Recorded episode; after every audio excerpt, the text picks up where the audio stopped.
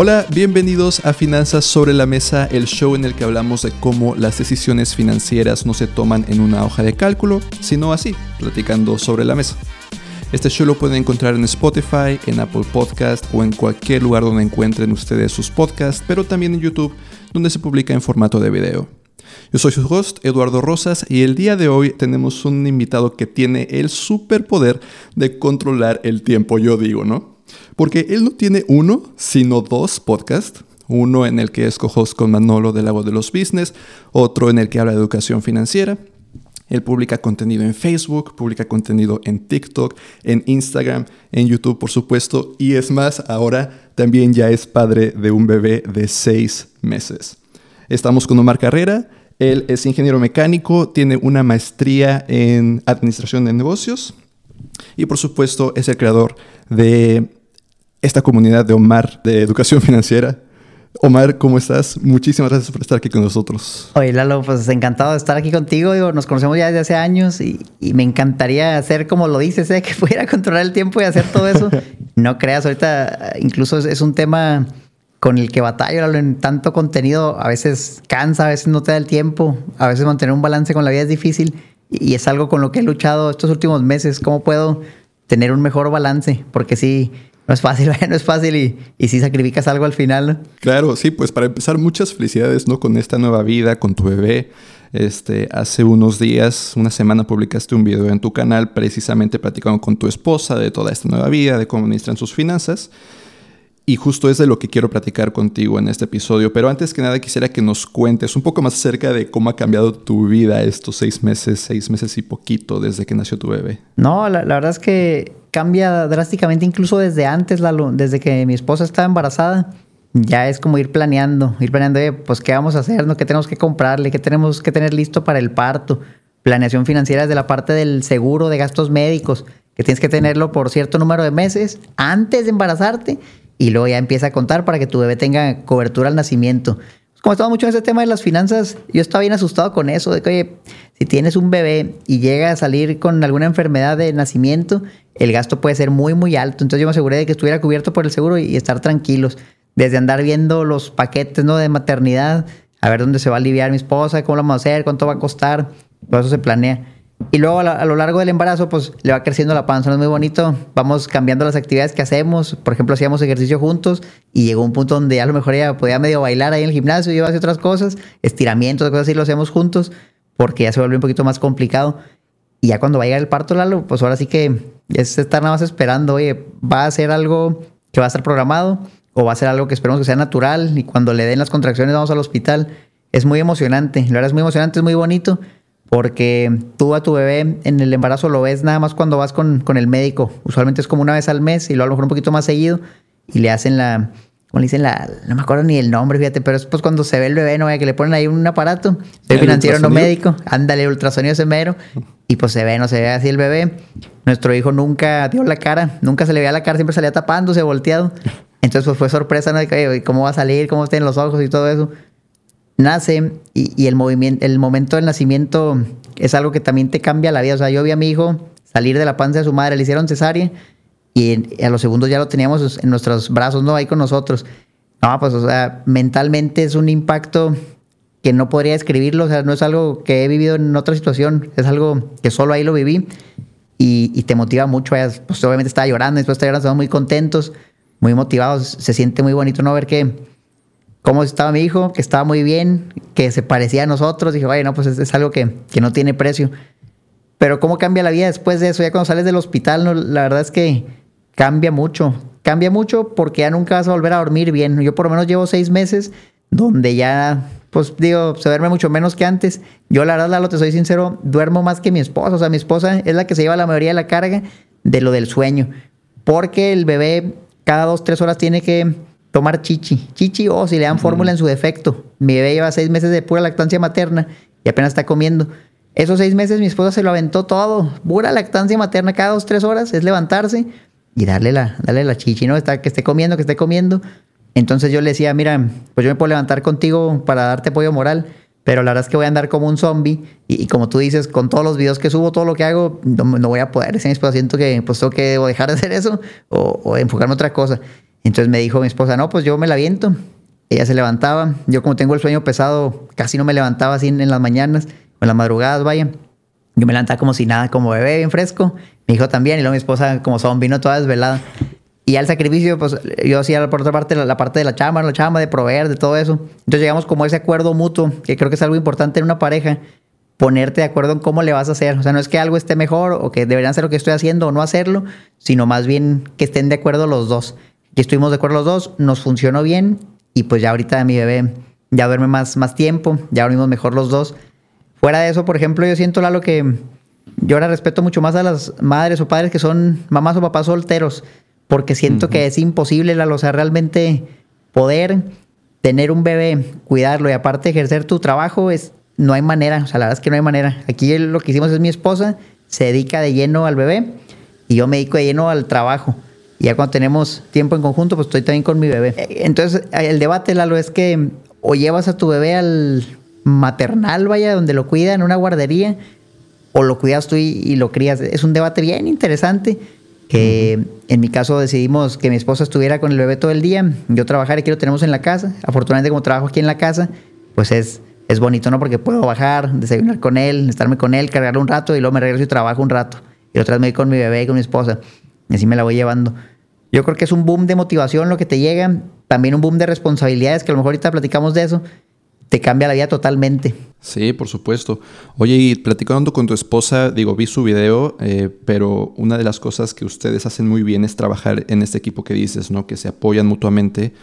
Eh, y fíjate que mientras veía tu video, me vino, hace unos años leí un libro que se llama El matrimonio 80-80 no recuerdo el nombre de los autores, son, parejas, son esposos, pero ellos hablan de cómo muchas veces, bueno, a lo mejor de unos años para acá, eh, se habla de una relación 50-50, como para buscar la, equidad y, pues que se trabaje en equipo, pero que dicen que eso es muy difícil de lograr solo 50-50, que más bien ellos buscan un 80-80 en el que cada una de las personas en, en la pareja dan todo lo que pueden a la pareja. Y creo que es lo que ustedes hacen muy bien, ¿no? Como dices, ¿no? Uno se dedica completamente a una cosa, otro a otra, pero se complementan y hace quizás su trabajo un poco más sencillo porque como dices, los, los padres solteros, quién sabe cómo le harían. Me gusta la idea de, dar más de lo que deberías de dar o dar todo lo que puedas. Sí creo que así lo hacemos, fíjate.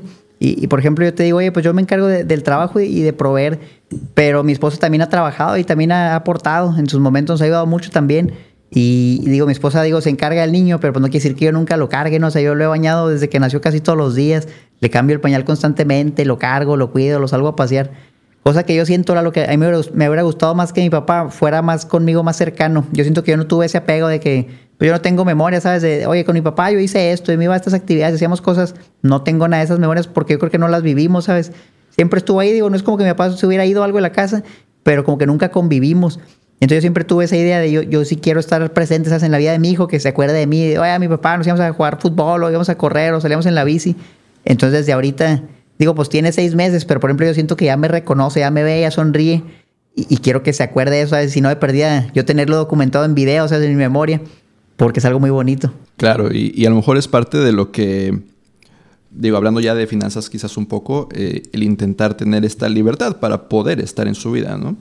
A lo mejor ahorita que tiene seis meses, cuando crezca no se va a acordar mucho, pero como dices de que andar con él en la bicicleta o que salir con él a hacer X actividad o Y, pues tener la libertad de poder hacerlo y no tener que estar forzosamente yendo a trabajar para proveer a la familia, ¿no? Tener esa, esa especie de, de libertad, de tener tiempo para tu familia o lo, que es importante para ti, creo que es tremendamente importante. Hemos hablado mucho de eso, fíjate, tanto tú como yo, la, la famosa libertad financiera, ¿no? Y, creo que aquí es donde por fin empiezo de cierta manera a valorar, yo le, diría la semilibertad o el semi-retiro, porque pues yo sigo trabajando, sigo haciendo mi contenido, pero también ya trato de, como te decía ahorita, tener un balance en mi vida, o sea, sí he tratado de... Hemos mencionado incluso la, la ley del 80-20, ¿no? O sea, que el 80% de tu ingreso viene del 20% de tus acciones. Y yo trato de pensar mucho en eso, oye, pues ¿cuál es ese 80% que me produce con el 20% de las acciones y empiezo a limitar o a eliminar cosas que a lo mejor me dan un poco de ingreso, pero consumen mucho de mi tiempo? Entonces he estado refinando, a ver qué puedo sacrificar, porque al final de cuentas pues es sacrificar algo para tener más tiempo, ¿no? Pero sin perjudicar tanto, por ejemplo, al ingreso, a los planes financieros. Entonces yo le llamo el, el semi-retiro, es algo que estoy buscando ahorita, un semi-retiro, donde a lo mejor sí voy a seguir trabajando, pero tal vez unas 3, 4 horas diarias voy a poder estar con mi hijo, hacer ejercicio, hacer otras cosas. Y es un proceso pues que me va a tomar tal vez unos años, ¿sabes? Implementarlo bien, pero ahí va, estoy como planeando cómo lo puedo hacer para lograr tener un balance en la vida, porque eso es algo que platicaba hace poco con un amigo, Lalo, ¿tú qué opinas? El hasta cuándo es suficiente, ¿no? O sea, el decir, ¿sabes qué? Pues bueno, ya tenemos cierto nivel de ingresos, cierto nivel en inversiones y tal vez con eso podríamos tener un estilo de vida. ¿Será eso suficiente o, debemos buscar más o ya nos pasamos? Entonces ahora debato mucho con, conmigo mismo y con mi esposa cuándo es suficiente, ¿sabes? Y siento que a veces nunca va a ser suficiente, o sea, también yo no quiero ser una persona avariciosa que, oye, nada más trabajar toda la vida y morirme ultramillonario. La verdad es que no, o sea, yo siento que quisiera tener mejor una vida balanceada. Sí, fíjate que eso de suficiente es bien difícil porque eres, tú mismo moviendo la meta, ¿no? De que a lo mejor ya llegaste a la meta que tenías hace cinco años, pero ahora quieres una meta aún más lejos. Y, esa meta se sigue moviendo, es difícil llegar a ese suficiente. Y de hecho es un tema que eh, recurrentemente leo en libros de finanzas. El primero que se me viene a la mente, por supuesto, es el de Morgan Housel, de eh, la psicología del dinero o cómo piensan los ricos, que lo tradujeron en español. De hecho, creo que alguna vez hablamos los dos en un video tuyo de, este libro. Este, pero él dice que, o bueno, narra de una historia en donde hay, me parece que es un escritor, está reunido con varios mil millonarios, ¿no? De esta gente administradora de bancos o que creadora de una empresa de tecnología que tienen miles de millones de dólares y pues él es nada más millonario, ¿no? Nada más es escritor. Y todo el mundo le dice de que hay, no sé qué, y esto, y yo tengo esto, y mi jet, y esto. Y le preguntan a él que, ¿y tú qué tienes? Y él dice, yo tengo algo que ninguno de ustedes nunca va a poder tener. Suficiente. Y todos se quedan así de que, ah, no manches, sí. Pues este cuate ya no tiene que trabajar. Los otros tienen que estar siempre persiguiendo algo. Y creo que cada uno de nosotros debemos de intentar encontrar realmente el lugar en el que ya no debemos de seguir empujando esa meta más allá. Y no sé tu experiencia ahorita como nuevo padre, pero siento que quizás ese tipo de cosas, ese, tipo de cambios puede ayudarte a tener una mayor perspectiva de qué es importante para ti, más allá de simplemente seguir moviendo esa meta y seguir buscando cada vez más. Sí, sabes, o sea, al, final el dinero simplemente compra tu tiempo. ¿Verdad? Y, con el tiempo puedes hacer muchas cosas, pero si nada más te enfocas en el dinero, en el dinero, luego se te va a acabar la energía, la salud para aprovechar el tiempo y, va a ser demasiado tarde. Entonces yo sí he tratado mucho con el nacimiento de mi hijo de, cambiar mucho ese, chip, ¿sabes? De ya das un balance, digo, sacrifica algo de ingreso, pero ten mejor calidad de vida, trata de hacer ejercicio, convive más con tu esposa, ahora con, con mi bebé. Y es algo que pues he estado trabajando, igual la llevo, me cuesta mucho, antes trabajaba pues ah, todos los días, fines de semana también. Para mí no había vacaciones. Varios años sí lo hice. Pero yo creo que, que ya no, ya llega un punto donde no sé si es suficiente o no, pero pues sí, sí que prefiero tener un balance y a lo mejor ese semi-retiro que no llegue tan pronto como lo pude haber tenido, pero teniendo una vida más balanceada en el proceso de llegar a eso. Sí, bien importante ese balance y buscarlo, digo, eh, vale mucho la pena, pero es difícil. Oye, hablando más acerca de tus planes con tu hijo, hablando a lo mejor quizás sea de cosas financieras específicamente para nuevos padres. ¿Tú recuerdas algún momento, o tu esposa, es un momento específico en el que hayan dicho, ah, tenemos que empezar un plan de ahorro, de inversión para, nuestro bebé? Desde antes de, de, que lo tuviéramos, antes de embarazarnos. O sea, fue una planeación, imagínate, llevo cinco años casado y es nuestro primer hijo. Entonces fue un bebé, dicen ahí en mi familia que es el bebé más planeado que han visto. O sea, nosotros desde años atrás empezamos a ver, oye, podemos tener un bebé, hablando de las finanzas, ¿no? Oye, es algo que va a cambiar nuestros planes, va a cambiar nuestras actividades. Y, con base a eso fuimos armando una vida donde tratamos de primero, por ejemplo, comprar una casa, que si bien todavía la estoy pagando, ya tenemos una buena parte del valor de la casa a, nuestro nombre. Y, empezamos a ver, oye, ¿qué más necesitamos? Pues el tema del seguro, ir sacando el seguro, ir viendo cuánto va a costar el parto, si lo queremos hacer en un hospital privado, como fue nuestro caso todo eso pues, requiere, requiere gasto, requiere inversión. Entonces, he, visto, por ejemplo, casos de personas que tuvieron un bebé y, no tenían ni seguro y no habían planeado para el hospital, pero querían que naciera en un hospital privado y pues que van, meten las tarjetas de crédito, se endeudan para pagar 50 mil, 80 mil pesos de lo que cuesta el paquete del hospital, el ginecólogo, el servicio, si van a cesárea, todo el medicamento y lo que se requiera. Y te metes en una situación muy fea. Entonces yo lo que hice, no, pues yo no quiero hacer eso.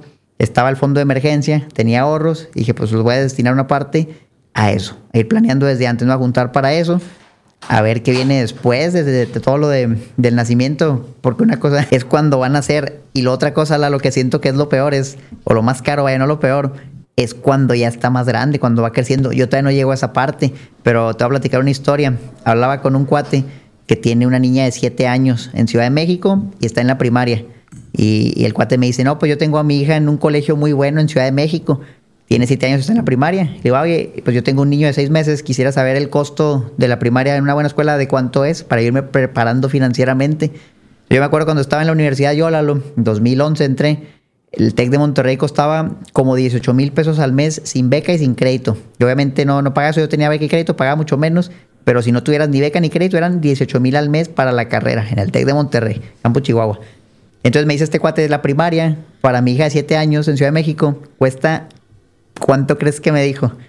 Hasta tú te vas a espantar, yo creo. Ya medio vi tu, que ibas a empezar a decir el número, pero entonces me imagino que veintitantos, veinticinco. Me dijo veinte mil pesos y dije, ¿cómo la primaria? O sea, obviamente es una buena escuela, no es una, escuela buena, pero dije, ¿cómo veinte mil pesos? Entonces empecé a hacer números en mi cabeza y dije, no, pues la proyección que he estado haciendo se me hace que no va a dar, o sea, para, para una buena escuela y todo en el futuro. Yo estaba planeando para la universidad y dije, bueno, pues como quiera la primaria, ahí como quiera sale. Pero yo no me imaginaba que para algo así de muy buen nivel, 20 mil pesos. Que ahora quien dice, oye, con 5 las, con 10 las, pues sí, yo sé que sí. A lo mejor es una referencia exagerada, pero real también, ¿verdad? Y sí me espanté. O sea, siento que ahí es donde viene lo más caro, cuando ya pagas la educación. Si quieres darle la escuela privada, bien caro, carísimo. Eso es en Ciudad de México, yo vivo en Monterrey. Siento que la diferencia no va a ser mucha. Oye, y estás empezando a ahorrar. A lo mejor todavía faltan esos 7 años, 6 años pero va a ser un gasto grande. ¿Quieres empezar a ahorrar o simplemente vas a decidir a un lugar más barato? Pues digo, hay que ver, ¿no? Porque a lo mejor luego nos aventamos otro hijo y, ahí ya se divide todo entre todos los miembros de la familia, ¿no? Eso es algo que ahorita por lo menos con uno sí estoy haciendo un ahorro. Es un ahorro para su universidad. Mi idea era juntar como 3 millones de pesos cuando él tuviera 17 años, que según yo me iba a dar para pagarle el TEC de Monterrey. Ya no sé, la verdad, siento que tengo que actualizar eso, porque siento que a lo mejor va a tener que ser más, nada más que no tener, no tener tan contemplado la parte, por ejemplo, de la primaria o a lo mejor del kinder, porque no me imaginaba que fuera a ser algo tan, tan fuerte. Pero sí lo voy a tener que revisar porque siento que sí viene algo duro. Entonces, lo que yo he tratado de hacer es hacer ciertas inversiones que me generen un flujo efectivo mensual y mi idea es tener suficiente flujo para cubrir los gastos de mi hijo. Por ejemplo, ahorita me llega una rentita de un departamento, son como 6 mil pesos al mes y con eso yo he podido cubrir todo lo que me gasto del bebé en el, en el mes. No gasto tanto todavía. Todavía. Entonces mi idea es, bueno, a lo mejor le tengo que sumar otras inversiones y que me den tal vez 10 mil pesos y decir, bueno, con eso, pues a ver si sale, ¿no? Y irlo acoplando de ahí. De tal manera que aunque yo llegara a quedarme sin ingreso, me quedara sin trabajo, tuviera manera de solventar esa parte, ese es como mi, mi objetivo. Porque sí siento que pues al final es un compromiso, no es como, no sé cómo lo quieran ver, como una, una hipoteca 20 años, ¿no? o sea, que tienes que estar pagando mes con mes y, siempre va a venir el gasto y lo tienes que hacer. Y luego ya cuando es de temas de tu hijo, pues obviamente eso ya es prioridad, ¿sabes? Eso ya, yo prefiero pagar la escuela de mi hijo a, pagarme un viaje, pagar vacaciones, o pagarnos un lujo. Y entonces Digo, pero también quiero tener eso, vacaciones y lujos. Entonces lo que va a hacer es que el flujo cubra ese gasto y así como que puedo tener lo bueno de los dos mundos. Entonces tu proceso de planeación realmente es de muchas partes, ¿no? Nos mencionabas, para empezar, antes de que naciera, tener este seguro de gastos médicos. Ese te cubrió absolutamente todos los gastos de relacionados a médicos de no solamente el parto, sino de cualquier consulta que tuvieran que hacer con doctores, etcétera. No, la, verdad es que no. De hecho, no me cubrió mucho de lo que gasté. Pero porque yo no lo quería tanto para, para cubrir los gastos del parto, sino más bien si hubiera una emergencia, un gasto extraordinario, que es usualmente lo que es muy fuerte, que es donde entrara el seguro. Entonces, de hecho, ese seguro que yo tengo meramente da un apoyo por, por embarazo, nada más se llama un apoyo. Mm, me gasté, para decirte números, unos 70 mil pesos en todo el proceso. El seguro me reembolsó como 18 mil. La verdad es que no fue nada. Pero porque yo ya, sabía lo que iba y sabía que eso no era lo que me preocupaba. Eso lo podía cubrir con un deducible, a lo mejor un ahorro. Pero si, oye, nació tu hijo malo y duró internado tres semanas y es una cuenta de un millón de pesos, pues ahí sí ya no hubiera sido fácil. Eso es lo que yo quería proteger y, afortunadamente no salió mal, no salió con ninguna enfermedad, pero igual ahí estaba el seguro en caso de que pasara y ahí está ya cubierto en caso de que cualquier cosa le debo a mi esposa, a mí o a mi hijo. Esa era más o menos planeación, la planeación del seguro. Contraté un paquete maternal que también me salió en treinta y tantos mil pesos y incluía también muchas cosas, el paquete con la cesárea y todo eso.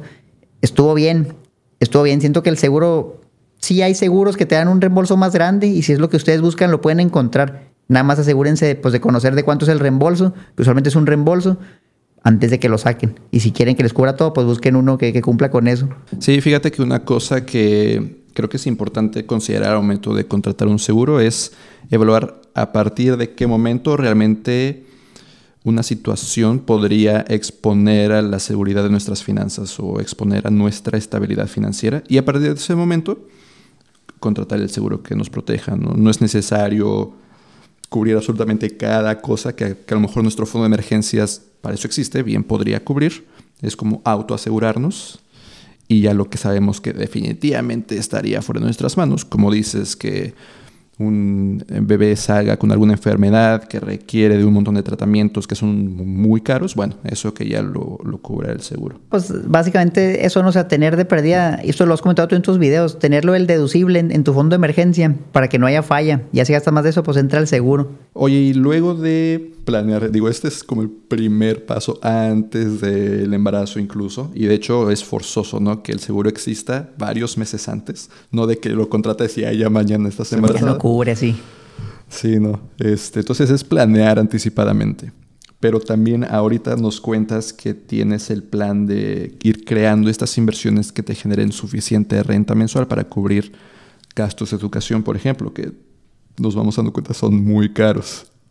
¿Qué tipo de inversiones tú estás juntando para este tipo de ingreso? Pues mira, me estoy enfocando en inversiones que generen flujo. Entonces, por ejemplo, ahorita está todo o los pagarés bancarios o las OFIPOS o alguna renta de un bien inmueble. Se podrían considerar fibras, que yo como estoy muy cargado en bienes raíces no he comprado fibras, pero sí lo veo como una opción muy viable y que no requieres alto monto de entrada para, para hacerlo.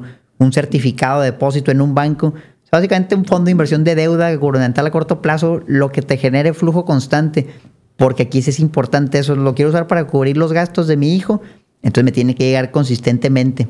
Bien podría a lo mejor invertir a un pagaré en, un año y, no está mal, pero pues tendría que esperar un año para cobrar el resultado. Entonces mientras yo logre acoplar que el flujo me llegue suficiente para lo, que voy necesitando, se me hace bien. Pero siento que en algún punto ya no me va a. O sea, digo, ahorita con los de mil pesos la hago, pero si lo oye, ya son diez mil, pues no es fácil, ¿sabes? Llegar a que me otros cuatro mil de flujo es una suma grande la que tienes que invertir.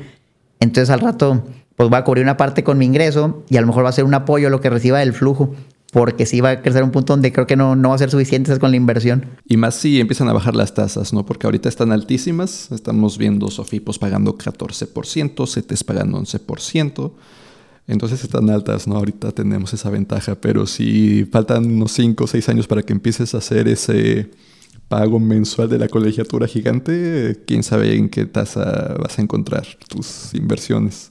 Pero pues sí, es como dices, ¿no? Empezar a planear desde muchísimo tiempo antes. Mucho antes, lo más que puedan, porque la verdad es, o sea, mira, y me pongo a pensar, yo quiero tener a lo mejor otro hijo, mi esposa ya lo hemos platicado, pero también ahora veo el lado financiero, ¿no? Y, y justo este cuate que me contaba lo de la niña de siete años de la primaria, me decía, yo cuando me casé, yo quería tener tres hijos, yo y mi pareja queríamos tres hijos, tuvimos el primero y luego vimos la friega que era, porque es muy demandante en tiempo. una persona tiene que estar de lleno con el bebé o tiene que estar en la guardería. Eh, no se puede, o sea, yo siento que humanamente una persona no puede tener un hijo y, y aparte trabajar a tiempo completo. Tiene que tener alguien que lo ayude, que si su mamá, que si la guardería, su abuela. Entonces dijo, bueno, ya vi la friega que era, ya nomás quiero dos, porque pues mucha friega. Y luego empezó a crecer su hijo, o su hija en este caso, y empezó a ver los gastos de la colegiatura de la escuela. Y dijo, no, pues Mejor ya nada más con una, con una estamos bien, porque es una friega de tiempo y también económicamente es una la nota. O sea, obviamente, como dice, ¿no? Donde, donde come uno comen siete, no sé cuál es el dicho. Yo sé que sí, o sea, sí, siempre se puede hacer más austero todo, pero al final de cuentas tú tienes un estilo de vida y mientras más hijos tengas, pues ese estilo de vida va a ir bajando, inminentemente va a ir bajando porque requiere que se distribuya el dinero entre todos, no va a haber más gastos y eso es encontrar un balance, ¿no? ¿Qué estilo de vida quieres tener? ¿Con cuántos hijos lo puedes lograr? Y ya se vuelve interesante el debate. Y también qué estilo de vida le quieres dar a tus hijos. Si los quieres mandar al TEC de Monterrey, a lo mejor con uno. Si te conformarías solo con la Universidad Autónoma del, Estado, a lo mejor si te alcanza para dos, pero pues también es algo a considerar, ¿no? Oye, este, te quería preguntar, digo, ya hablamos de cómo hay que planear anticipadamente desde antes del embarazo, pero una vez que nace, o más bien, ¿desde qué momento tú dirías que tus gastos empezaron a cambiar? Sea desde antes, cuando ya empezaron a planear tener un bebé, o quizás hasta que nació. Fíjate que es, desde antes, porque tienes que ir a consultas constantes con, la ginecóloga. Entonces, obviamente, esos costos del seguimiento mensual, 800 mil pesos por cada consulta, que si tienes que ir consumiendo suplementos, vitaminas, tanto yo desde antes de que naciera el bebé, o desde que lo tuviéramos, vaya, que estuviera en la panza de su mamá, hasta mi esposa ya estando embarazada, lo que tiene que estar tomando para que el bebé nazca muy sano. O sea, la verdad es que aquí tienes de dos, Lalo. La primera es, al ahí se va, que lo haga sin medicamento, que lo haga sin consultas y esperar que todo salga bien y ahorrarte todo ese dinero. Y la otra es hacerlo como te recomienda el médico, al, pie de la letra, by the book, como dicen, y que aumente la probabilidad de éxito, pero pues tienes que estar invirtiendo en las consultas de un profesional, porque ya es un, pues una ginecóloga, un médico especialista, los medicamentos, vas a comprar el genérico o el de patente, es un debate que yo siento que ya pues con un hijo, yo por lo menos no me la quise jugar, ¿sabes? Yo dije, pues lo más que pueda maximizar la probabilidad de que salga todo bien y, eso pues cuesta, no cuesta. Entonces te va costando, te va costando. Antes de que nazca ya te tienes que ir preparando, que si con pañales, que si con la ropa, que si le vas a comprar ciertas cositas ahí para el nacimiento, un asiento para el carro, eso es bien importante. Entonces todo eso va sumando, va sumando. Obviamente los gastos del parto que platicamos ahorita y luego nace y pues tiene que comer. Entonces ahí hay de dos, o le das lactancia materna, que esa no te cuesta, pero es bien demandante, o sea, es todavía más demandante. Todavía lo tienes que cuidar, tienes que estar todavía con el bebé. Y aparte estarle dando la lactancia es, para mi esposa ha sido bien demandante. O sea, yo la verdad se lo reconozco mucho, se lo agradezco mucho, porque seis meses se la ha rifado y todavía lo sigue haciendo. Y eso pues nos ahorró mucho dinero, porque por otro lado está la fórmula. La fórmula es bien cara. 500 mil pesos al mes, yo creo que si te vas echando en pura fórmula. Nada más la fórmula que es lo que come el bebé. Ya sea que sea mixto, que sea pura fórmula, que sea pura lactancia materna, dependiendo de lo que te sugiera el, médico. Entonces empiezas con eso y luego pues que si los biberones, empieza a haber gastitos, gastitos. No los quiero asustar tampoco, o sea, no quiero que digan, ah, no, pues entonces tener un bebé es imposible, no hay que tenerlo. O sea, la verdad es que te puedes acoplar con lo que puedas, con lo que tengas. O haces un baby shower y pide que te regalen pañales, porque eso es lo más caro, la verdad. Yo le pregunté ahorita a mi esposo, oye, en pañales, ¿cuánto nos gastamos aproximadamente al mes? Y dice, no, pues yo creo ahorita unos entre 500 y 1000 pesos. O sea, es una lana, digo, ahí va. Depende obviamente del tipo de pañal. Y a veces me decían, Lalo, en un video que publiqué, creo que en ese que tuviste, oye, ¿y por qué no usas pañales lavables? Pues esos pañales que tú los lavas, los compras una vez y financieramente hace mucho sentido. ¿Cómo andas comprando los desechables si, si supone que hablas de finanzas? Pues sí, pero también acuérdate que una cosa es el dinero. Obviamente sí es más barato un pañal lavable, pero la otra es también el tiempo y el costo oportunidad. O sea, ¿qué vas a tener que sacrificar? Pues tu tiempo. ¿Y qué puedes hacer con ese tiempo? Pues o estar más con tu hijo, en mi caso, a lo mejor trabajar. Y entonces yo veo a mi esposa que pues ya o sea, anda sufriendo, ¿sabes? O sea, yo le digo, oye, pues vamos a contratar a alguien que nos ayude, yo te puedo ayudar más. Y luego te voy a decirle, no, pues si es que lavar los pañales con la popó que a los seis meses ya huele, la ya empieza a oler. O sea, la verdad es que también siento que no es tan fácil como decir, ah, pues está más barato así. Y es, tienes que ser fuerte mentalmente para hacerlo así.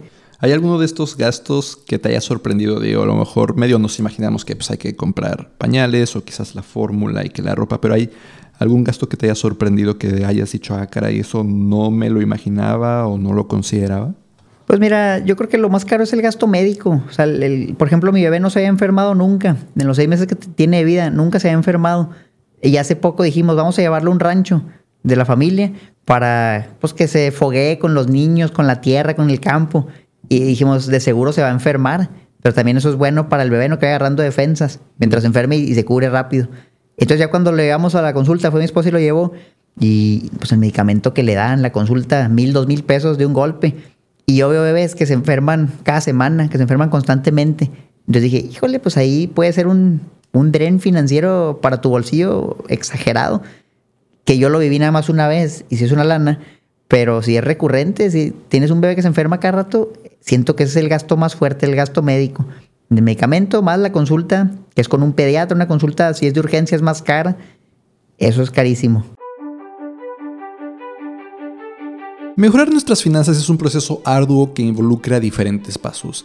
Planear nuestros gastos, hacer un presupuesto, pagar nuestras deudas, ahorrar en el corto, en el mediano plazo, en el largo plazo ahorrar para nuestro retiro, invertir, incluso generar nuevas fuentes de ingreso. Mi curso de finanzas personales puede llevarte de la mano en todo este proceso. Vas a aprender desde las matemáticas básicas necesarias para administrar tus finanzas, el uso de hojas de cálculo para llevar el control de diferentes aspectos de tu vida financiera, hasta todo esto que te menciono, pagar tus deudas, crear un presupuesto, ahorrar, invertir, generar nuevas fuentes de ingreso. Puedes encontrar mi curso de finanzas personales junto con algunos otros cursos en cursos.eduardorosas.mx y utilizar el cupón podcast para obtener un descuento de 30% en tu inscripción.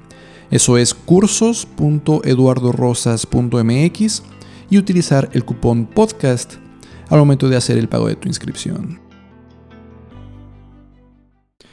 Oye, hablando a futuro, tú nos contabas ahorita que la primaria, desde la primaria quizás te sale caro, pero la universidad, que tenías el objetivo de ahorrar 3 millones, pero que quizás ni eso alcanza.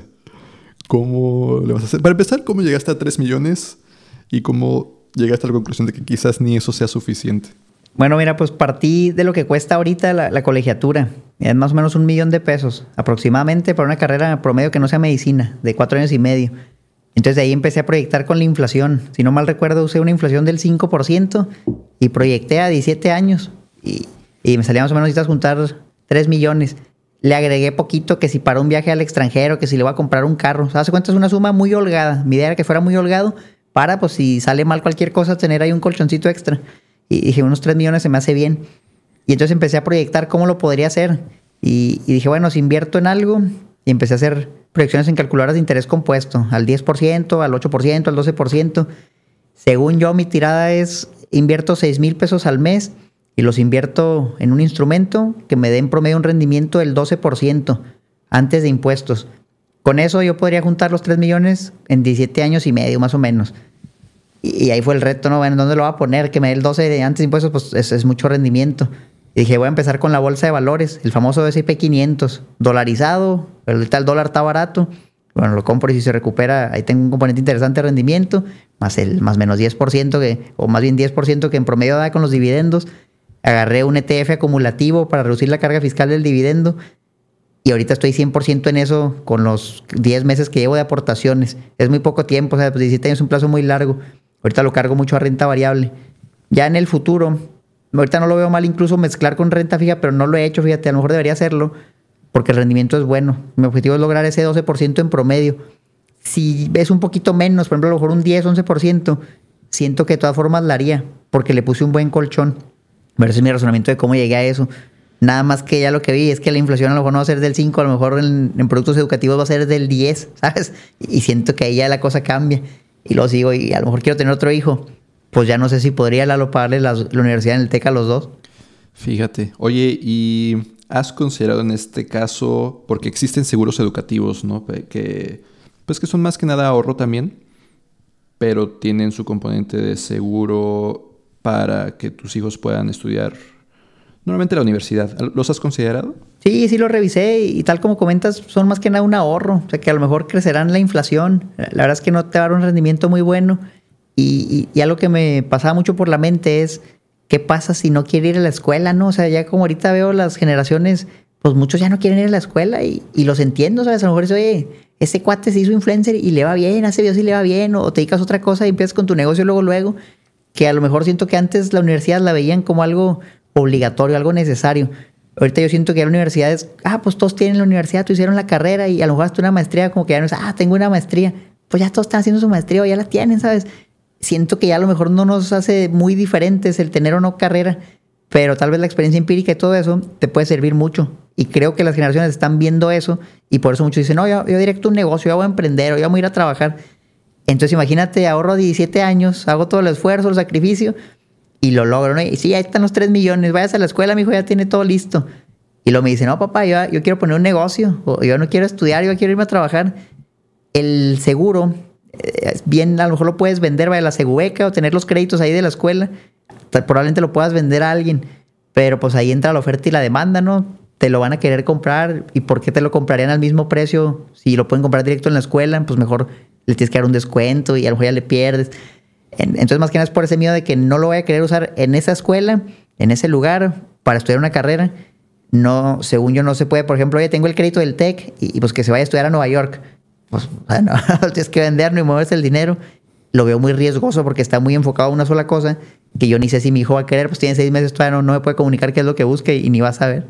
Y, y, más que faltan 18 años, ¿no? Como dices, si ahorita a lo mejor muchas personas a los 18 llegan y no, prefiero poner mi negocio. Ahora, dentro de otros 18, quién sabe, ¿no? Ahorita que, que los influencers y esto y lo otro, en 18 años, quién sabe qué vaya a estar pasando. Así es. Fíjate que mi papá toda la vida, o sea, desde que lo conozco, ha sido o ha vendido seguros. Y él sí me ha contado historias. Pero fíjate que está bien, me parece bien lo que dices de, pues para empezar solo son ahorros normalmente en UDIs, de que al menos no pierdes con la inflación. Ah, pero entonces tus primas suben cada año porque la inflación sube cada año. O en dólares, que pues otro riesgo adicional de que a lo mejor suba mucho el dólar y se suben tus primas, tus, tus costos del seguro. Pero él, digo, de pronto nos cuenta historias de algunos de sus clientes que de ninguna otra forma habrían podido, por ejemplo, cubrir gastos para Harvard o el TEC o cosas por el estilo. Pero creo que es eso de que no tenían el hábito del ahorro y el seguro los forzaba a ahorrar, porque de otra forma como que se pierde o hay solamente un pequeño monto que se recupera de todo lo que has pagado.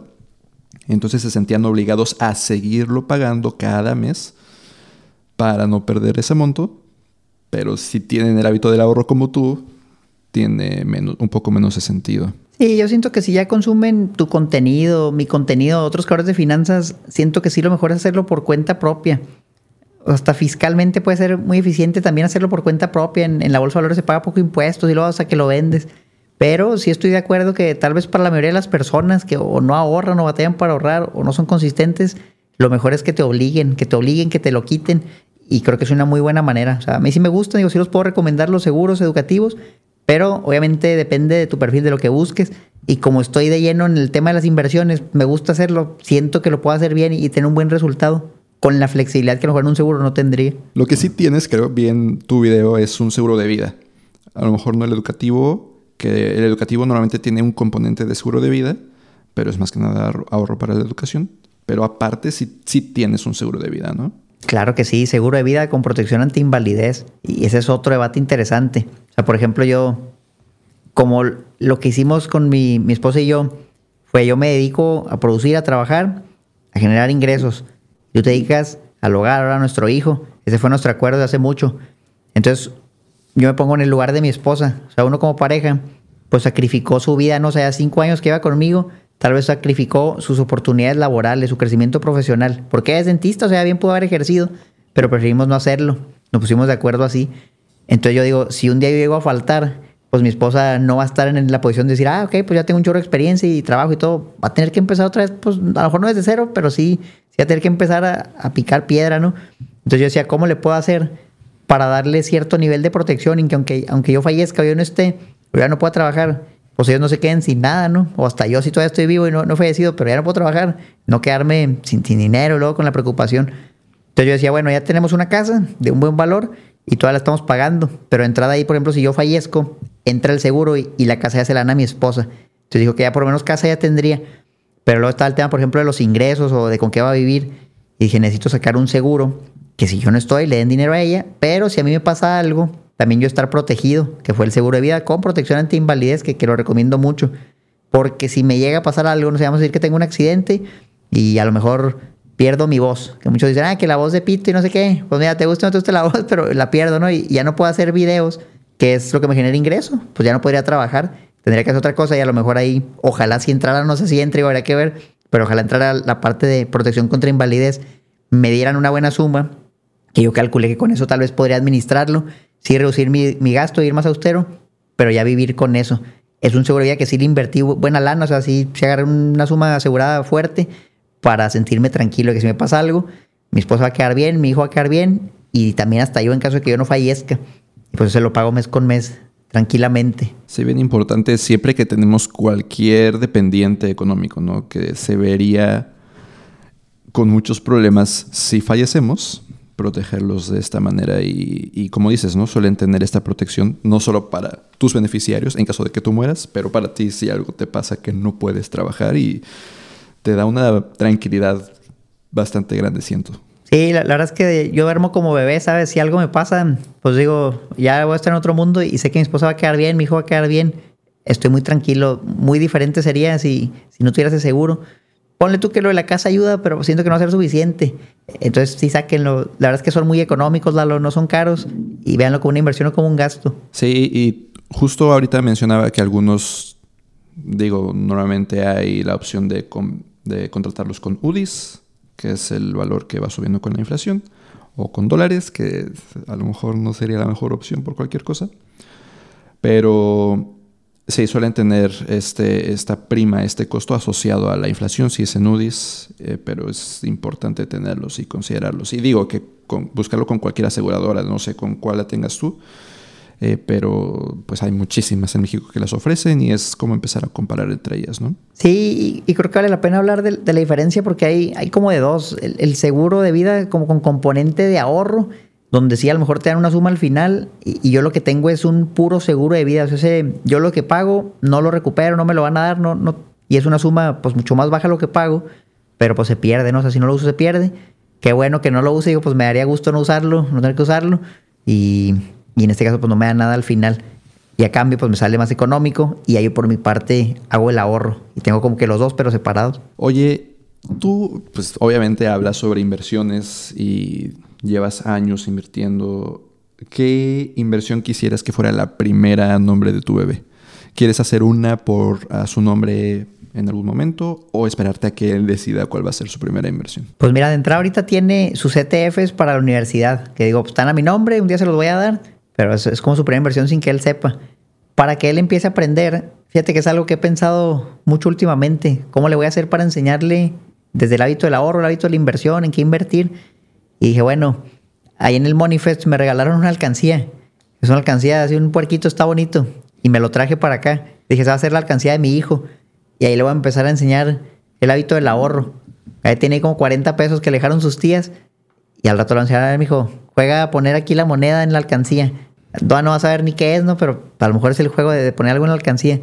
Y, y, mi idea es que empiece con eso, o sea, que empiece con algo muy básico. Que yo sé que no es lo mejor, que yo sé que a lo mejor no va a estar invertido, pero sí siento lo que lo primero que le debemos fomentar a un hijo es la mentalidad. O sea, no de que ah, el rendimiento, sino la idea de debo ahorrar, es, bueno ahorrar. Si lo pudiera hacer es divertido ahorrar, estaría encantado a ver si lo logro. Entonces va a partir de ahí. Y luego, híjole, a lo mejor sí le va a abrir su cuenta en, en CETES niños, en algo sencillito de entender. Tal vez ya con lo que juntó de la alcancía en unos años, ya que esté un poquito más grande, enseñarle, mira, mi hijo, esto, el dinero sí crece, sí puede crecer y lo puedes poner aquí y te va a salir más dinero. Tratar de enseñarles que vas a ganar, si lo pones aquí vas a ganar más. A lo mejor te podemos dar ese rendimiento para que sea tu, tu mesada o algo así. Siento que se puede hacer algo bien padre. Entonces sí, voy a empezar yo creo con lo más básico. Y yo creo que sí lo aventuraría que se comprara unas acciones eh, de lo que le guste. Oye, pues veo películas de Disney, me gusta. Pues ahí te van unas de, de Disney. Cómprate una y, y, vamos a ver qué pasa en el futuro. Una de, no sé, de, de Hasbro, creo que también está Mattel, de algo de juguetes y que se vaya fogueando, porque es algo que siento que si desde niño me lo hubieran inculcado, pues hubiera tomado muchas mejores decisiones, ¿no? No fue así, pero a ver si lo logro con mi hijo. Es bien difícil, Lalo. ¿Tú qué me sugieres, Lalo? Ahí, por ejemplo, ¿cómo le podría enseñar a mi hijo a, invertir, a ahorrar? ¿Qué, ¿Qué, harías tú? Fíjate que de otro libro, hay un libro que se llama Las cosas tontas que la gente inteligente hace con su dinero. La autora se llama Jill Schlesinger. De hecho, hace poco sacó otro libro, tiene podcast, como que tiene mucho contenido financiero. Y ella, para empezar, dice que los niños empiezan a crear el hábito del ahorro desde los seis años. Entonces, quizás unos meses, un año antes de los seis años es importante justo que empiecen a, a lo mejor desde muchísimo antes, que empiecen a identificar monedas y billetes, hablar con ellos de, de dónde sale el dinero, por qué papá y mamá tienen que trabajar, porque es necesario para comprar esto. Hablar de la diferencia entre el helado que sí cuesta dinero e ir a jugar con los amigos que no cuesta dinero, a pesar de que a lo mejor para el bebé se siente bien ambas cosas, son cosas diferentes. Y ya que llega a los seis, ya que está empezando a, crear este hábito, hace lo que dices, ¿no? Empezar a que la mesada que recibe, una parte la ahorre, que, ok, te la puedes gastar una parte para las cosas para las que te alcanzan, ¿no? A lo mejor justo un helado, un dulce, una galleta, pero ah, quieres un juguete, no te alcanza lo de un domingo, necesitas de varios poco a poco, como que inculcarle ese hábito. Este, y sí, conforme va creciendo, agregar responsabilidades, empezar a crear su cuenta de CETES niños. Afore también tiene, bueno, en las Afores también se puede crear una cuenta para los niños desde antes de que empiecen a trabajar, obviamente. Este, y poco a poco quizás que empiece a ayudarles a ustedes a tomar decisiones financieras. Obviamente, dependiendo de su edad, de a lo mejor en dónde vamos a comer este fin de semana, tenemos este presupuesto, busca un restaurante en donde podemos comer los tres o cuatro, los que sean para ese momento, y conforme va creciendo, agregar más y más responsabilidades poco a poco. Gilles Lessinger dice que, eh, por ejemplo, a los 15 años empezarles a hablar de estas inversiones, eh, de cómo se genera dividendos o ganancias de capital. Y conforme van acercándose a la edad en que o se van a la universidad o, a trabajar, lo que ellos decidan, presentarles eh, como tarjetas de crédito, decirles cómo se cobra interés por los préstamos, etcétera. Como que sí es poco a poco, pero es una responsabilidad grande, pero es como paso a pasito a lo largo de los siguientes 18 años, 20 años más o menos. Me gusta mucho el concepto y pues ahí les iré contando cómo me va. Digo, seis meses, pues todavía es muy pronto para hacer algo, pero sí ya estoy pensando en cómo lo puedo hacer y me ayuda mucho lo que me dices. Sí, pero sí, definitivamente una gran responsabilidad, ¿no? De ser padre, no solamente del ámbito financiero, sino muchísimas otras cosas. De todo, o sea, te, cambia la vida para bien. Y yo lo que a veces les, les comento cuando me preguntan, oye, pues es, es, más caro, no es más gasto. Pero yo también les diría, no vean nada más eso, o sea, vean, es más motivación también. Yo por ahí les, yo creo, esta historia le, le a escuchar alguna vez en un video, te la conté a ti, de que yo quería comprarme un saco, era un saco Hugo y, y, se me hacía bien caro cuando me gradué de la universidad. Y luego no me lo compré, pasaron muchos años y luego por fin me lo pude comprar. Y, me quedé mucho con la mentalidad esa que dice, no está caro, ganas poco. Y siento que un hijo suma otra vez esa motivación, ¿no? De que Híjole, pues era un saco, pero ahora es el, el TEC de Monterrey, ¿no? En 17 años, o ya te vas a las ligas mayores. Me acuerdo que decía incluso, me quiero comprar un Tesla. No, hombre, eso ya cambió la del Tesla, ya me da igual. Ahora lo quiero usar para algo para mi hijo. Es una motivación grande, pues que te, te obliga a hacerlo, ¿no? A darle, a, a buscar la manera de, de, encontrar cómo hacerlo. Y, y en esas andamos ahorita. Muy motivado, pero bien gastado. Claro, sí. Oye, ¿de qué otra forma cambió tu panorama del uso de tu tiempo y tu dinero? Dices, a lo mejor este cambio de que quería un Tesla, el Tesla que yo, mi hijo, pero de alguna otra forma cambió tu panorama. Sí, pues, o sea, ya, somos mucho más conservadores con cómo administramos los recursos. O sea, si de por sí era, era ahorrador, me gusta invertir, siento que ahora todavía más. Y a mi esposa y a mí nos pasa mucho que antes de hacer un gasto, siempre nos decimos, y, realmente lo queremos hacer y si mejor guardamos para tener algo para, para nuestro hijo, Alex se llama Alejandro, para el Alex, como que ya hace que, que la pienses dos veces ¿no? antes de hacer cualquier cosa, una compra fuerte o, unas vacaciones. La piensas, la piensas y dices, sí, o a lo mejor me espero, o hacemos otra cosa diferente.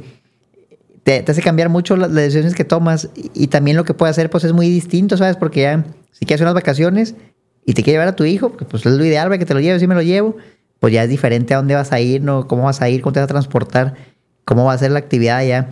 Entonces cambia, cambia totalmente las decisiones que tomas, pero yo siento que para bien, o sea, siempre para bien. Porque también siento que hay personas que dicen, no, es que ya no vas a poder viajar y yo quiero viajar y por eso no voy a tener hijos. Pues también se puede viajar con niños, la verdad, y eso es lo que yo he hecho, he viajado varias veces. Fíjate, mi hijo ya volvió en avión, ya fuimos a Chihuahua, ya fuimos a Torreón, me lo voy a ver a Estados Unidos en unas dos semanas pues no hay pretexto, digo, el hijo no, no te limita a eso, al contrario, ¿no? Pues nada más busca la manera y lo haces. Qué padre, ¿no? Sí, digo, cambia la perspectiva, pero tampoco te limita y hasta te agrega cosas, motivación que mencionabas y toda la satisfacción que todos los padres dicen que, que trae el tener un bebé. Que siento que bien planeado sí te da todo eso, pero también, Lalo, hablemos de, del otro lado, ¿no? O sea, alguien que, que no lo planea que pues me salió un hijo y, pues la verdad no tenía contemplado esto, ahorita no, estaba planeado, no, estaba plan, no había planeado financieramente para esto. Está también un dolor de cabeza, un estrés, o sea, puede ser algo muy bonito, pero también puede ser algo que ya no tienes manera de salirte, o sea, que ya no hay vuelta atrás, no es como que lo vas a dar al DIFA y digo, no hagan eso, o sea, si ya lo tuvieron, pues van a ser responsables y, y digo, pues la motivación ojalá sí la agarres, pero sí planealo bien para que no te pase de que lo andas batallando, que el dinero, que porque ya sin, o sea, si no tienes los recursos y se enferma tu hijo, por ejemplo, y, oye, no tienes para el pediatra y para la medicina, y los enferma más y se pone peor, se puede poner bien delicado, la verdad, la cosa. Nos contabas al principio un poco sobre cómo cambió también tu, tu prioridad, ¿no? De ahora es tu hijo y lo importante. ¿Hay alguna otra forma en que tu perspectiva de ganar dinero haya cambiado, de utilizar tu dinero contra tu tiempo ha cambiado desde que te enteraste que tu esposa estaba embarazada? Sí, mucho. O sea, de entrada me enfoqué mucho más en, mi salud. Me acuerdo que hicimos hace como dos años el, reto FIT, ¿te acuerdas? Que a su cuenta nos fue bien y en mi caso después de eso, luego yo subí otra vez mucho de peso, o sea, me volví a descuidar y dije, no, pues no, no es posible. Entonces yo, por ejemplo, desde enero de este año haciendo ejercicio. Hice un cuartito en mi casa, un gimnasio, y ahí me voy a hago ejercicio. Y me siento muy bien, estoy mucho más fuerte, a lo mejor no se me note nada, pero ahí la llevo. Y, dije, no, pues necesito tener salud para estar bien para mi familia, para mi esposa, para mi hijo, y sobre todo para tener la energía, porque al rato que empiece a correr, que empiece a gatear, pues uno tiene que andar ahí. Y yo, digo mucho, yo quiero pues que mi hijo se haga deporte. Yo la verdad nunca fui mucho de hacer ejercicio, nunca fui atleta ni, ni nada de eso y siento que todavía no estoy tarde, ¿sabes? Para pues, tener, buena forma física nada más. Digo, no, no ser atleta ni nada, pero estar bien físicamente. Y yo quisiera inculcarle eso a mi hijo para que él desde chiquito haga ejercicio y le guste y un hábito. Y pues me voy a ir con él a hacerlo, vamos a jugar fútbol, vamos a darle a la bici. Entonces pues ya me estoy preparando para tener buena condición y, que se acople conmigo. Por ejemplo, algo que también cambió mucho es, es cómo invierto, porque antes invertía más arriesgado, estaba muy cargado a puras acciones, a renta variable y ahora he tratado de, si bien todavía lo hago, de, ser un poco más patrimonial, porque ya no invierto nada más para mí. O sea, ya es mi esposa y aparte es, mi hijo. Y ya la cosa cambia. O sea, ya a lo mejor no me puedo dar el lujo de irme algo muy arriesgado, perderlo todo y empezar de cero. Pues ya, ya no estoy en cero, no sé, ya es mi esposa, ya es mi hijo, y hay ciertos compromisos que cumplir. Entonces, pues, ¿qué hago? Trato de invertir en algo más patrimonial, como que, pues a lo mejor renta fija, como buscar algo ahí en, en bienes raíces. Pues algo que yo sé que tal vez no me va a dar un rendimiento tan alto, potencialmente hablando, pero que también va a ser, entre comillas, más seguro, ¿no? Que a lo mejor la pérdida potencial es menor y, y trato de cuidar mucho eso. O sea, ¿cómo voy a invertir esto? Siento que llega al punto donde se trata más de preservar y hacer crecer poco a poco que querer especular en algo que me haga multimillonario. O sea, fíjate, ayer estaba preparando una presentación para una conferencia de la Bolsa de Valores y estaba viendo la acción de Nvidia. Yo me acuerdo que en 2015 mi papá me regaló una laptop de, que tenía una tarjeta de video Nvidia era una laptop muy buena. Él vendió un rancho que era prácticamente casi todo su patrimonio y de ahí pues me compró la laptop. Obviamente le quedó más dinero todo eso, me pagó la escuela y eso ya se fue, no se evaporó. Pero yo me acuerdo esa laptop valía como 20 mil pesos en el 2015. Entonces yo dije, oye, la acción de Nvidia de 2015 a la fecha, ¿cómo ha cambiado? Porque yo ya la conocía, yo conocía la tarjeta de video, me gustaba la laptop porque tenía la tarjeta de Nvidia. No, pues era como en pesos mexicanos, 189 veces había crecido la acción en ocho años. Y yo dije, pues es que en 2015 no es como que fuera una empresa que nadie conocía, no sé, ya era una empresa grande, ya está bien posicionada y aún así por 189.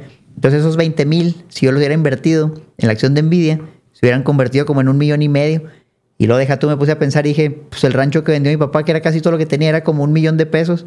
Si eso lo hubiera invertido en la de Nvidia, ahorita tendría como, no me acuerdo cuánto era, pues era una la nota.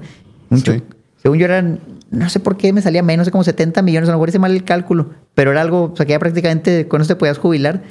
Y, a lo que voy con esto es, pues sí, pero también está la acción de Zoom, otra acción que ya bajó 70% en dos años, y a lo mejor hubieras perdido todo, ¿no? O sea, está bien especular y todo, pero con control, o sea, sabiendo que, bueno, si lo pierdes sí te puedes recuperar.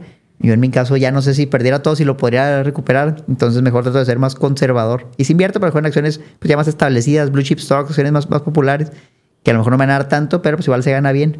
Y hecho en Nvidia, pues he invertido y me he ido bien, pero pues ya, ya no tanto como en su momento no pude haber ganado.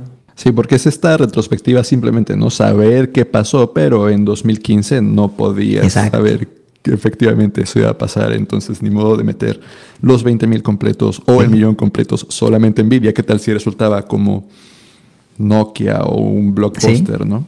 Así es, si pierdes todo. Pero sí, es bien interesante eso de, como dices, en cuando hay cambios importantes en tu vida, en tu caso, el nacimiento de tu bebé, cómo cambia la forma en que tú ves a tus finanzas, no solamente en reestructurar tu portafolio, sino en alinear tus prioridades. Ya no quiero un Tesla, quiero ahorrar para la educación de mi hijo. Compré una mamá móvil en vez del Tesla, una camioneta para mi esposa. Sí, tus videos. Tuviste algunos problemas tú con la mamá móvil. Ah, sí, muchos problemas, mucho dolor de cabeza. Digo, al final la persona que me lo vendió un lote me, me respondió, me ayudó con una parte de los gastos y, y ya quedó bien. Pero sí, ese es otro tema, el de auto usado. O sea, yo siento que a pesar de que sí es más barato, siento que ya no lo volvería a hacer, Lalo. La verdad es que todo el... Pues deja todo el dinero, o sea, el, tiempo perdido y, luego el posible riesgo, ¿no? Que ya no sabes si queda bien después de arreglarlo. Y, no sé, siento que ya para mí vale más la seguridad mental, la paz mental, que, que perder un poquito más de dinero. Digo, sé que pues, es más lana, digo, pero a lo mejor sacas un crédito de interés y todo eso, pero por la paz mental y sobre todo ya que tengo un hijo y era para mi esposa, pues siento que ya la otra era mejor puro auto de la agencia. Y, digo, ya la camioneta quedó bien y todo, es una camioneta usada. Pero sí, en vez del Tesla, pues salió una mama móvil para ocho personas. pues a lo mejor para la familia futura de Omar de ocho personas. Pues sí, si tengo otro hijo, imagínate, tengo un Corolla, pues ya no cabemos ahí. Oye, ya para ir cerrando este episodio, estuvo muy padre platicar contigo sobre todo esto, pero cuéntanos qué recomendación importante quizás le darías a cualquier persona que esté pensando en tener un bebé o quizás ya está embarazada Mira, de, la parte obviamente de las que les puedo hablar es la parte financiera. Pagan bien sus proyecciones y calculen cuánto va a gastarse en esta cosa, en aquella otra cosa. El presupuesto, por ejemplo. ¿Cuánto va a ser para el seguro? ¿Cuánto cuesta el seguro? Coticen. ¿Cuántos meses antes lo tengo que sacar para que sí me cubra cuando nazca mi bebé? Todo eso un buen asesor de seguros te lo va a poder dar. ¿Cuánto me va a costar el parto? ¿Lo va a querer hacer en un hospital privado? ¿En uno público? Y si voy a tener que invertir dinero los gastos de los pañales, busca en promedio cuántos pañales se gasta un bebé al día, ve cuánto cuesta la caja de pañales en diferentes supermercados y compara, va a ser un gasto fuerte. Checa el gasto de la fórmula, también hay diferentes fórmulas, pero igual son caras, son caras. Y no sé si vas a poder hacer lactancia materna o si vas a querer porque también es una friega. Considera todo el tiempo que, te va a llevar, o sea, es, bien demandante, o en serio, si son dos, uno se va a tener que sacrificar o va a ir siempre a guardería al bebé. Y tienen que decir eso desde antes para que no los tome de sorpresa, porque puede ser una decisión importante tanto para ustedes como para su bebé. Y con planeación todo se puede hacer bien, o sea, todo a su tiempo. Como les digo, yo llevo cinco años casado y apenas nació mi primer hijo, se lleva mucho tiempo planeándolo. Siento que gracias a eso, por lo menos de la parte financiera, estoy muy tranquilo. Siento que fue un muy buen momento, me siento muy cómodo. Ya hemos, por ejemplo, también comprado una casa, que digo, eso no creo que sea impedimento, puede rentar y tener un bebé también está bien.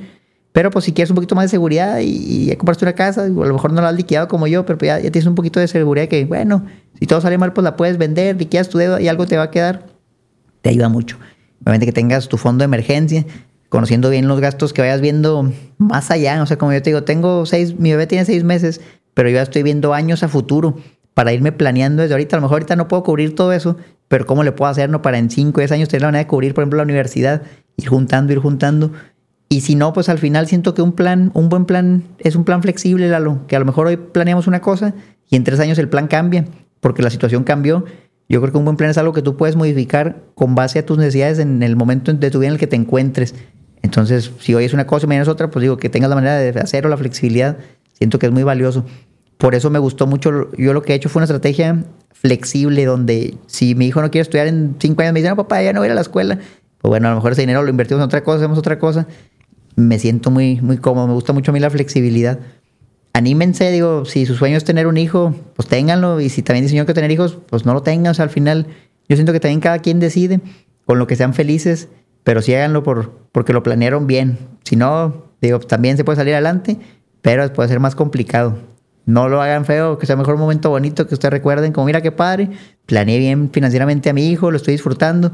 A decir, híjole, nació mi hijo y más gastos y pues no, digo, disfrútenlo ustedes y que él disfrute también. Me recuerda esto que dices otra vez al libro de La psicología del dinero porque dice el autor que hay que planear con que el plan no vaya de acuerdo al plan. Tener esta flexibilidad de verdad permite que el plan sea exitoso, porque si es tan rígido de que forzosamente esto, cualquier cosa rompe tu plan y ya no funciona como lo esperabas. Así es, totalmente. La flexibilidad es bien importante y, en temas de inversiones va unado a la liquidez también. O inversiones que sean líquidas, por si no te tienes que mover otra cosa, pues puedes hacerlo. Oye, Omar, ¿cómo te encontramos en redes? Sé que platicas sobre inversiones, apenas platicaste con hasta abogados, de qué, qué pasa con las deudas, un montón de temas de finanzas. ¿Cómo te podemos encontrar? En cualquier lado como Omar Educación Financiera, en Instagram creo que es algo como Omar Carrera, me cambié ahí para que saliera la palomita azul. Y pues ahí encantado, Lalo, de gracias por invitarme. Me da gusto verte de nuevo, digo, hace tiempo que no hablábamos, pero sabes que aquí estamos también para lo que sea. Muchas gracias. Oye, finalmente te quiero preguntar y le quiero preguntar a todos los invitados, ¿a quién deberíamos de invitar después? Pues mira, yo te diría, prueba como yo lo he estado haciendo con invitados de, otros temas, pero relacionados a las finanzas. Yo, por ejemplo, ahorita mencionabas lo, lo del abogado. Yo siento que se puede hablar mucho de temas, a lo mejor de temas médicos relacionados a las finanzas la parte de, la ley bien importante relacionada a las finanzas, a lo mejor temas que ni tú ni yo hemos cubierto, como un, remate hipotecario o algo así. Tú creo que has cubierto temas de, la parte del retiro, de las pensiones, a mí eso me falta hacerlo. Siento que pueden aportar mucho a la, comunidad y, y son temas diferentes a los que tú y yo mencionamos constantemente. Perfecto, muchas gracias. Oye, pues Omar, te agradezco por haber estado aquí con nosotros, compartido un poco sobre tu vida, sobre tu perspectiva ahora que tienes un hijo. Espero que te vaya muy, muy bien en esta nueva vida y muchas felicidades a ti y tu esposa otra vez. Sí, muchas gracias. A, ti, a todos los que nos escuchan y déjenos en los comentarios cómo la ven ustedes. ¿Ya tienen hijos, no tienen hijos? ¿Cómo lo están haciendo? ¿Lo hacen igual, lo hacen diferente? Acuérdense que cada, cada cabeza es un mundo, pero sí me encantaría leer su opinión ahí los veo en los comentarios.